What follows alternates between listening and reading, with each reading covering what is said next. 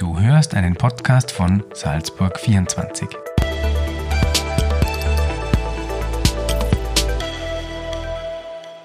Hallo, liebe Salzburg 24 User. Willkommen zu einem neuen Podcast. Mein Name ist Moritz Naderer und unser heutiger Gast ist ein Zukunftsforscher. Ein Blick in die Zukunft ist derzeit wohl gefragter denn je.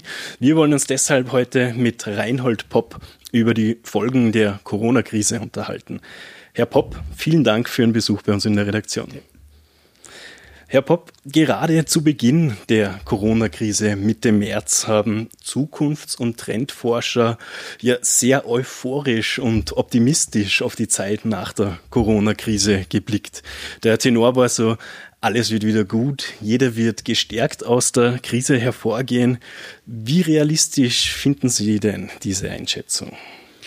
Naja, ich würde so sagen, erstens ist es nicht besonders realistisch und zweitens waren die Leute, die Sie angesprochen haben, ja im engeren Sinn des Wortes keine Forscher. Also der Begriff Forschung ist ja jetzt nicht rechtlich geschützt, aber äh, man hat ja doch bestimmte Bilder von Forschung. Man hat vielleicht so den Eindruck äh, bei vielen Leuten, übrigens auch mein Eindruck, dass Forschung halt äh, auf der Basis von einer guten akademischen Qualifikation basieren soll, in Forschungsinstituten, ob jetzt universitär oder an Fachhochschulen oder an außeruniversitären Instituten, ist egal, aber halt doch an, in akademischen Einrichtungen. Und das alles trifft ja für die Leute, die da jetzt sich sofort marketingtechnisch perfekt zu Beginn gemeldet haben, äh, trifft ja nicht zu. Was bei denen aber natürlich schon zutrifft, dass sie ein unglaubliches Sensorium haben dafür, was halt viele Menschen gerne wollen. In der Notlage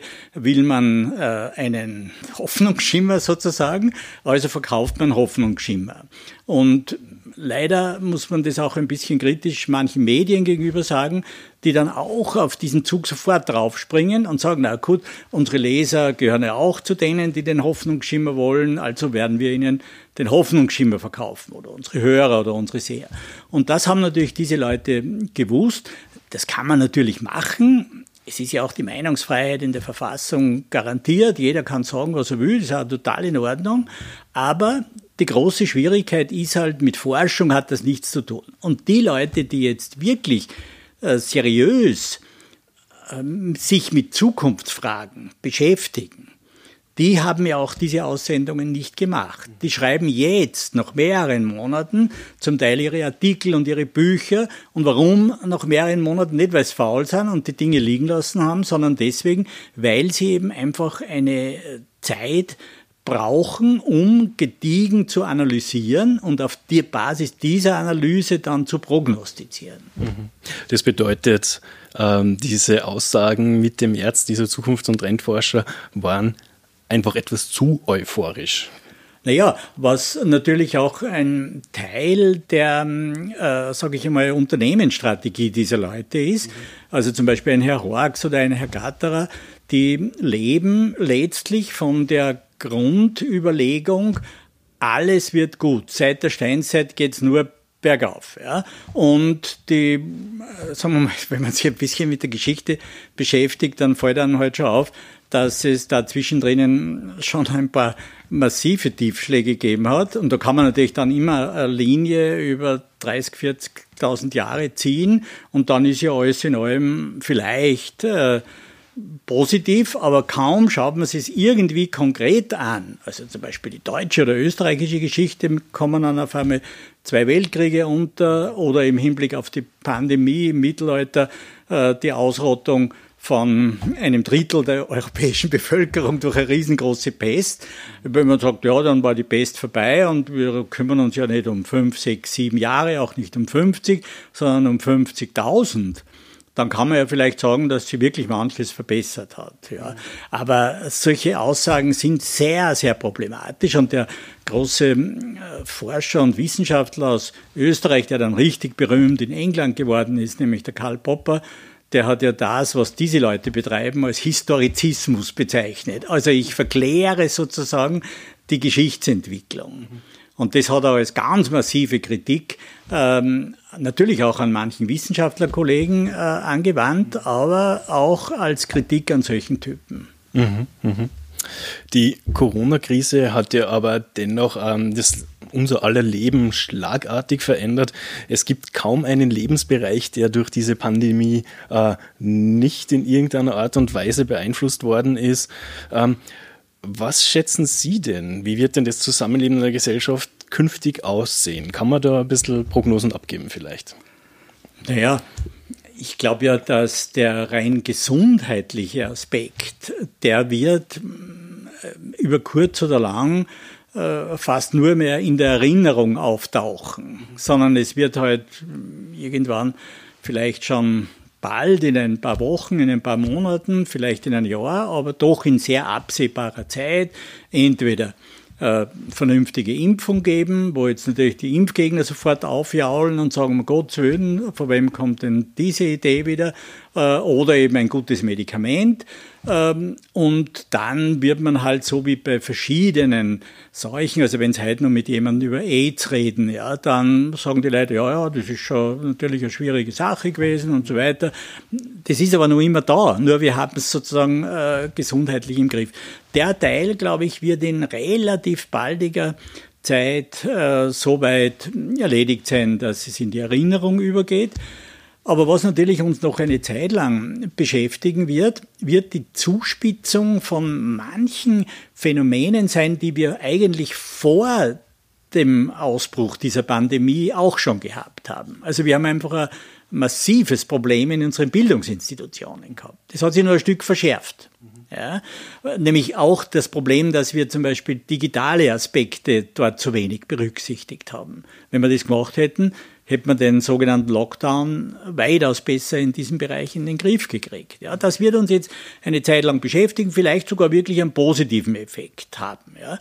Ähm, also ich halte ja von der positiven Sinngebung dieser Krise nichts, sondern ich sage, das ist einfach eine Plage, eine lästige, ja, die uns halt erwischt, ist so wie ein Unfall halt, an dem man selber nicht äh, schuld ist, das passiert dann halt und mit dem muss man dann äh, zurechtkommen sozusagen. Also das wäre schon einmal wichtig, äh, diese Aussage auch für mich halt wichtig, die äh, auf den Tisch zu legen und zu sagen, ja, das hat keinen Sinn, da ist keine göttliche Vorsehung dahinter, da ist auch sonst nicht sehr viel Sinngebendes dahinter, das ist halt lästig, ja, eine Plage. Mhm. Gut, und jetzt haben wir den gesundheitlichen Teil dieser Plage glaube ich, wenn wir jetzt den Herbst nur halbwegs in den Griff kriegen und den Winter, haben wir das hinter uns.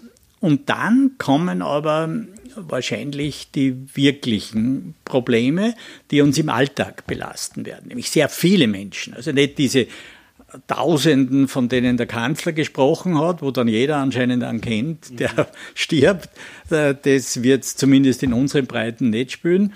Aber äh, es wird mit ziemlicher Sicherheit so sein, dass wir im Herbst halt äh, wenn, wenn alle diese milliardenschweren Hilfen dann schon langsam ausklingen, dann gibt es eigentlich keinen seriösen Wirtschaftswissenschaftler und keine Wissenschaftlerin, die nicht sagen, naja, das wird jetzt erst so richtig losgehen.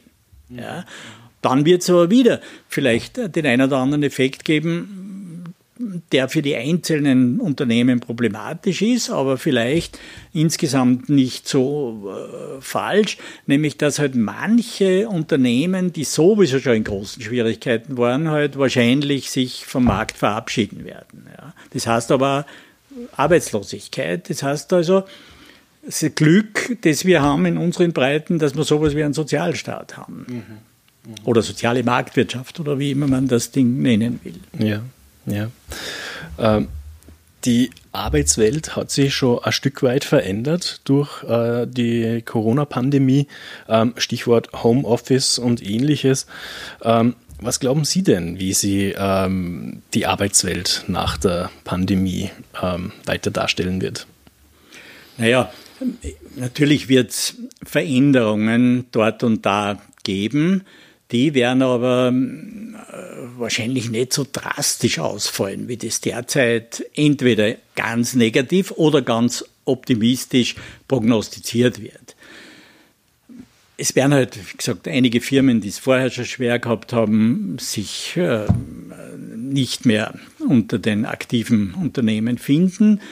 Es werden andere aufsteigen. Es wird das, was uns ja vorher schon beschäftigt hat, auch nachher ein Problem sein, nämlich die Auseinandersetzung mit der Frage der Weltwirtschaft, mit Handelsaspekten und so weiter. Also wo ja vorher schon die äh, Fronten sehr scharf gegeneinander gestanden sind, wo manche, zu denen würde ich auch gerne mich zählen, sagen, naja, bitte äh, nicht das Kind mit dem Bade ausschütten, durchaus äh, die, diese Errungenschaften des internationalen Handelns äh, nicht einfach über Bord schmeißen, aber natürlich auch wieder manche äh, über überzogenen, übertriebenen Entwicklungen versuchen, wieder in vernünftige Bahnen zu bringen. Ja, das wird, haben wir aber vorher schon gehabt. Der, also diese Grenzziehungen. Wir haben ja eigentlich eine gewisse Grenzöffnung, selbst in diesem sehr traditionell tickenden, nationalstaatlich tickenden Europa hingekriegt. Ja. Jetzt haben wir wieder überall Grenzen. Also gerade heute hat äh, Orban es wieder geschafft, äh, die Grenze zuzumachen.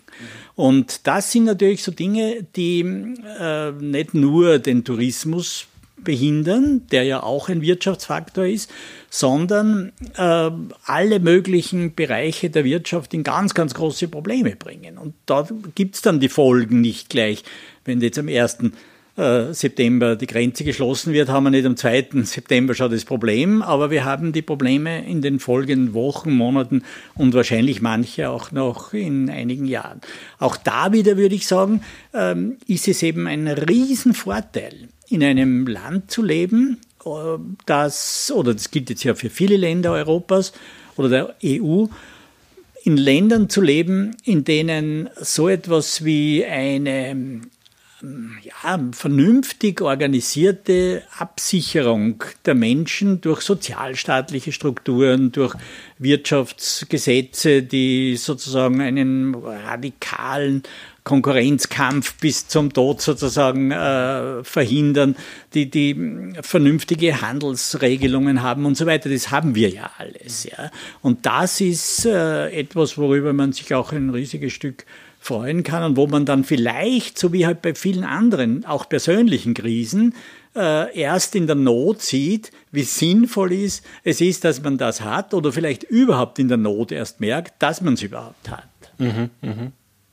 Sie haben es jetzt ähm, äh, gerade dargestellt, diese Pandemie, das sagt ja schon, das Wort ist natürlich äh, nicht auf eine äh, gewisse Region beschränkt, sondern findet natürlich global, weltweit mhm. statt. Ähm, wenn man sie jetzt, ähm, äh, wenn man ein bisschen aus Europa weg in Richtung, sagen wir, die USA schaut, ähm, da kommt es fast schon etwas zu politischen Umwälzungen. Ähm, zeichnet sie hier vielleicht sogar eine globale Machtverschiebung ab? Naja, die zeichnet sich auch schon ziemlich lang ab. Denn man muss ja sehen, als in, zu Beginn der 90er Jahre des vergangenen Jahrhunderts muss man schon sagen, vergangenes mhm. Jahrhundert, ja, ist also jetzt in Wahrheit nur natürlich einige Jahrzehnte her. Ähm, da hat sich ja durch diese Öffnung des sogenannten Ostblocks ähm, eigentlich eine Machtverschiebung auf der ganzen Welt äh, ergeben. Und äh, einige Leute haben das dann mit dem Begriff, der ein bisschen komisch ist aus meiner Sicht, aber irgendwie Bilder erzeugt, die alle irgendwie verstehen, mit multipolar äh, bezeichnet. Wobei das natürlich ein bisschen blöd ist, weil es ja eigentlich eh nur zwei Pole gibt, genau genommen, aber man kann es als Bild einmal nehmen. Also man hat dann natürlich, also in dieses Machtvakuum, äh, das dadurch ein Stück entstanden ist, also wo zuerst halt zwei riesengroße Mächte, äh, bekanntlich mit einem riesigen Stacheldrahtzaun zwischendrin und mit Raketen, die sie aufeinander gerichtet haben, äh, sowas wie den sogenannten Kalten Krieg zelebriert haben über viele Jahrzehnte, hat sich dann natürlich abgezeichnet, dass diese Aufteilung der Welt in zwei riesige Gebiete, Machtkomplexe, zwei riesige Gebiete, dass das nun irgendwo und irgendwie zu Ende geht, mehr oder weniger langsam, ja. Und dass neue Player auch versuchen werden, in diesem Machtspiel eine Rolle zu spielen. Und das ist ja etwas, was wir so die letzten drei Jahrzehnte erlebt haben. Und die Corona-Krise wirkt da wie ein Katalysator ein bisschen? Wirkt dann wie bei vielen anderen äh, Phänomenen äh, als Katalysator. Mhm. Und ähm, auch dort, wo als Katalysator auch vielleicht äh, im Sinne des Aufzeigens von äh, Problemen. Denn die Länder, die jetzt ein, äh, würde ich sagen, sozialstaatlich fundiertes Gesundheitssystem haben und ein entwickeltes, und mit sozialstaatlich fundiert meine ich ein Gesundheitssystem, das für alle gut ist.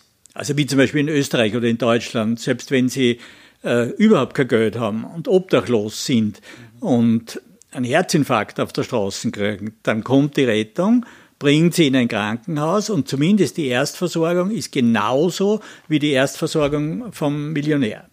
Äh, und das fehlt natürlich in den allermeisten Ländern. Das muss man natürlich schon sagen. Und selbst in Ländern, in denen es ein grandioses Gesundheitssystem gibt, nämlich für die Reichen, und für die gehobene Mittelschicht wie in den USA. Also die haben möglicherweise das beste Gesundheitssystem der Welt, nur eben nicht für alle. Also es ist kein, es ist sehr gut, aber nicht für alle sehr gut. Und das äh, hat sich halt in der Krise auch massiv gezeigt. Und selbst in Italien ähm, wo man ja sagen muss, okay, da gibt es also keinen Trump-ähnlichen Menschen, zumindest nicht mehr, der, nicht mehr in der, in der wirklich entscheidenden Politik. Da hätte man schon einen äh, sozusagen Kandidaten gehabt, aber mhm. der ist glücklicherweise, sage ich, wert ihn dazu nicht mehr wirklich im Spiel, kann schon noch kommen in den nächsten zwei, drei Jahren. Aber da hat man natürlich gesehen, dass man hier äh, auch im Bereich des Gesundheitssystems viel zu wenig äh, präventiv entwickelt hat. Und die Leute, die dann gestorben sind, äh, sind halt zumindest der allergrößte Teil derer, die gestorben sind, die sind halt gestorben, weil die gesundheitsbezogenen Ressourcen nicht da waren, schlicht. Und, und das sozusagen in der reichsten Region. Das ist ja das eigentlich Problematische. Es ist ja nicht im relativ armen Süden, sondern das ist ja im, in dem wirklich sehr, sehr reichen, industriell entwickelten Norden passiert. Und dass da so wenig umverteilt wird zugunsten etwa des Gesundheitssystems, das ist natürlich ein Versagen der vergangenen Jahre. Und wenn dann das Problem auftritt, dann wird das Versagen deutlich. Vorher haben vielleicht ein paar Kritiker das gesagt, da haben wir gesagt, naja, mein Gott, nein, das sind die, die sich halt immer melden. Aber grundsätzlich ist das in sehr vielen Bereichen äh, das Problem, das wir jetzt haben. Das bedeutet, die äh, Corona-Krise zeigt auch ähm, Schwachstellen in einem Staat Absolut, auf? Ja, schon. Mhm. Ja. Und da, also ich meine, das ist jetzt nicht der Sinn der Corona-Krise. Äh, ein Nebeneffekt. Aber ein Effekt, der aber eigentlich immer auftritt. Das heißt, äh, also der Volksmund hat ja diesen schönen Spruch, Vorbeugen ist besser als heilen.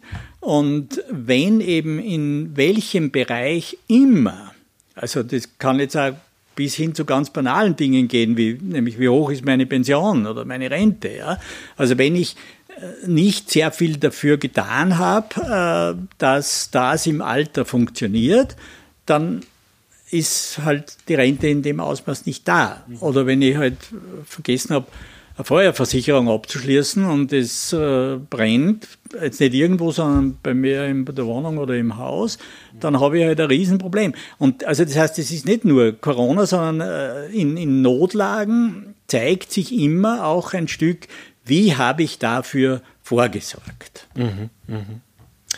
Wenn man jetzt den ähm, Blick von der staatlichen Ebene wieder zurück auf die persönliche Ebene bringen.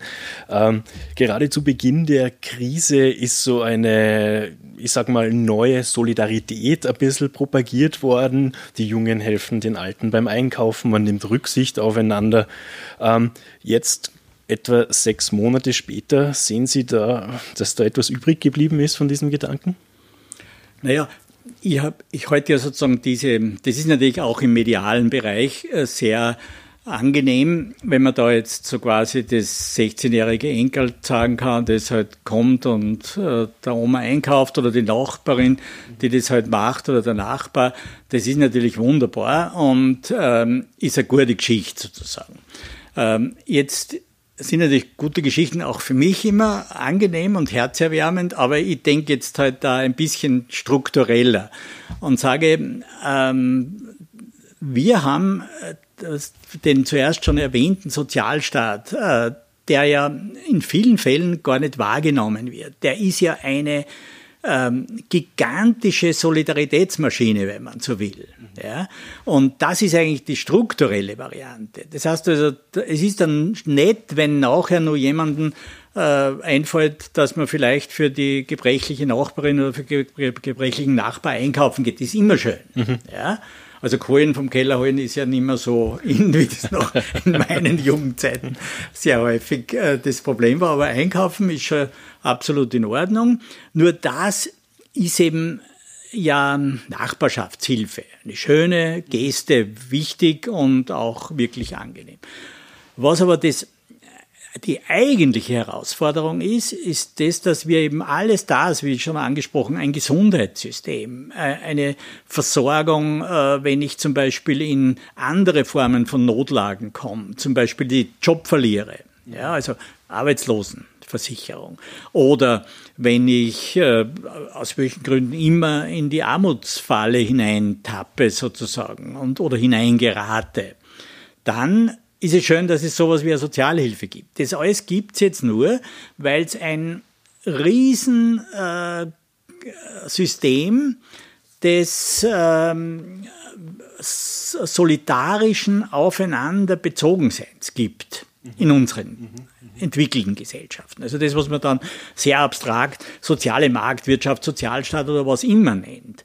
Und das ist ja eigentlich aus meiner Sicht das unglaublich Sympathische, dass man natürlich nicht in so geschmackigen Bildern zeigen kann. Das ist das Problem, äh, dass das äh, über weite Strecken von den Menschen in diesen Ländern, in denen es das gibt, akzeptiert wird. Mhm. Und als ja. gegeben genommen. Also wird als gegeben genommen werden, ge genommen. Und die Menschen regen sich auch nicht wahnsinnig auf, wenn sie zum Beispiel am Lohnzettel sehen, dass ihnen für dieses oder jenes was abzogen wird. Natürlich jammert man am Stammtisch dort und da, aber auch die Menschen, die das aus dem unternehmerischen Zusammenhang äh, tun müssen, nämlich dass sie Steuern zahlen, dass sie äh, in den äh, Gesundheitsbereich sozusagen über Sozialversicherung einzahlen, dass sie bereit sind, Arbeitslosenversicherung äh, zu administrieren und zu organisieren.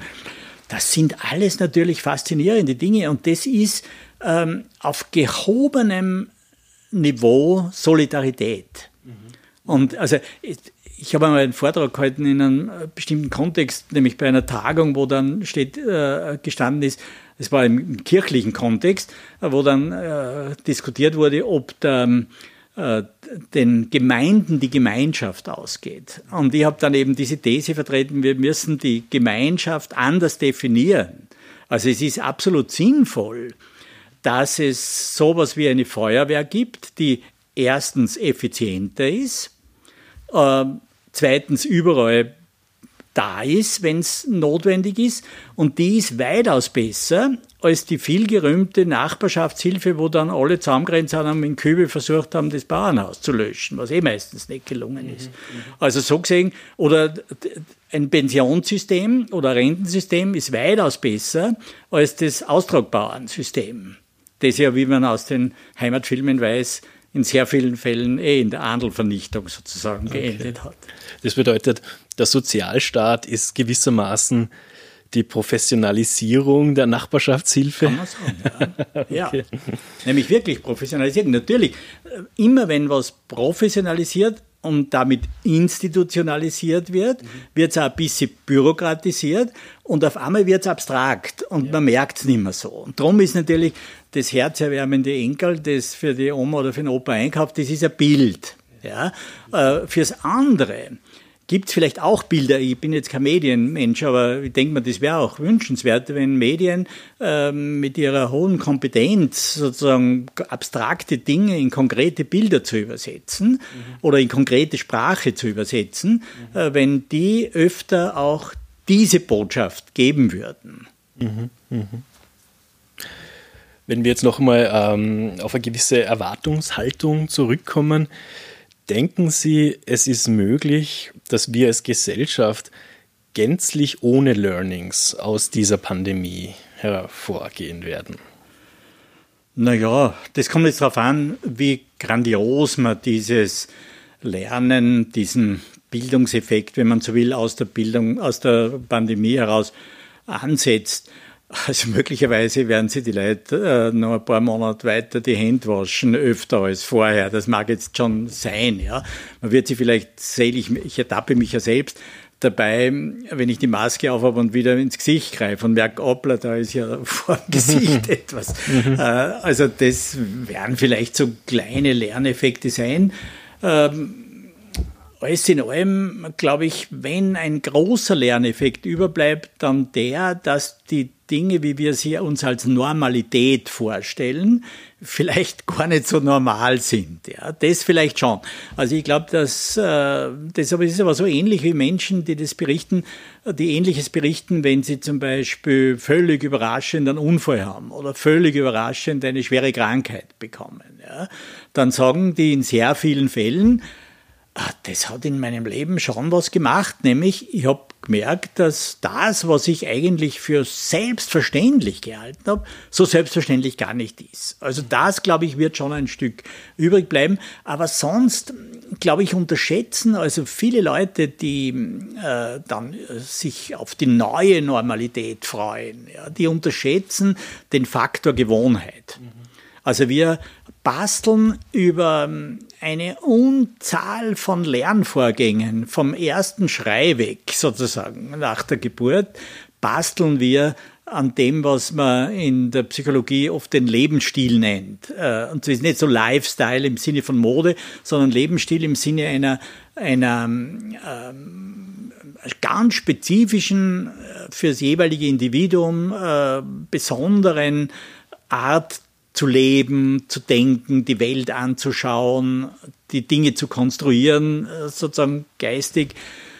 Das, glaube ich, ist es, was ähm, wir viel zu wenig beachten und da sagen wir dann manchmal Gewohnheit dazu. Ja? Und das, diese, diese, äh, dieser Lebensstil, an dem wir uns gewöhnt haben, also die Art zu sehen, die Art wahrzunehmen, die Art zu sprechen, die Art, sich mit bestimmten Leuten zu umgeben, die ist sowas von wichtig für unsere äh, psychische Sicherheit, äh, dass wir äh, immer wieder danach streben, das auch zu erhalten. Und wenn dann eine Krise ins Leben tritt, das muss jetzt nicht immer die Epidemie oder die Pandemie sein, wie gesagt, das kann auch der berühmte Unfall oder die schwere Krankheit oder der Tod eines Angehörigen oder was immer sein, dann gibt es eine bestimmte Phase, in der wir wieder sozusagen diese, diese Normalität, die alte Normalität oft einmal mit einem bisschen anderen Kleid neu basteln. Mhm. Und das kann, glaube ich, jeder äh, Hörer und jede Hörerin äh, auch nachvollziehen, wenn man dann an eigene Lebenszusammenhänge denkt. Ja. Vor allem auch an Krisen, die man bewältigt hat. Und das ist, glaube ich, etwas, was auch nach dieser Pandemie eine Rolle spielen wird. Die Leute, also es war ja sehr typisch, weil, weil auch bei diesen Sommergesprächen im ORF haben einfach nahezu alle Politiker mehrmals äh, den Begriff der Normalität verwendet. Ja. Und gestern auch beim Kanzlergespräch wieder ganz deutlich, ähm, immer wieder Normalität und nicht eben wie früher die neue Normalität. Da fürchten sie die Leute. Was also neu, neu, ich bin über mein alte wieder zurück.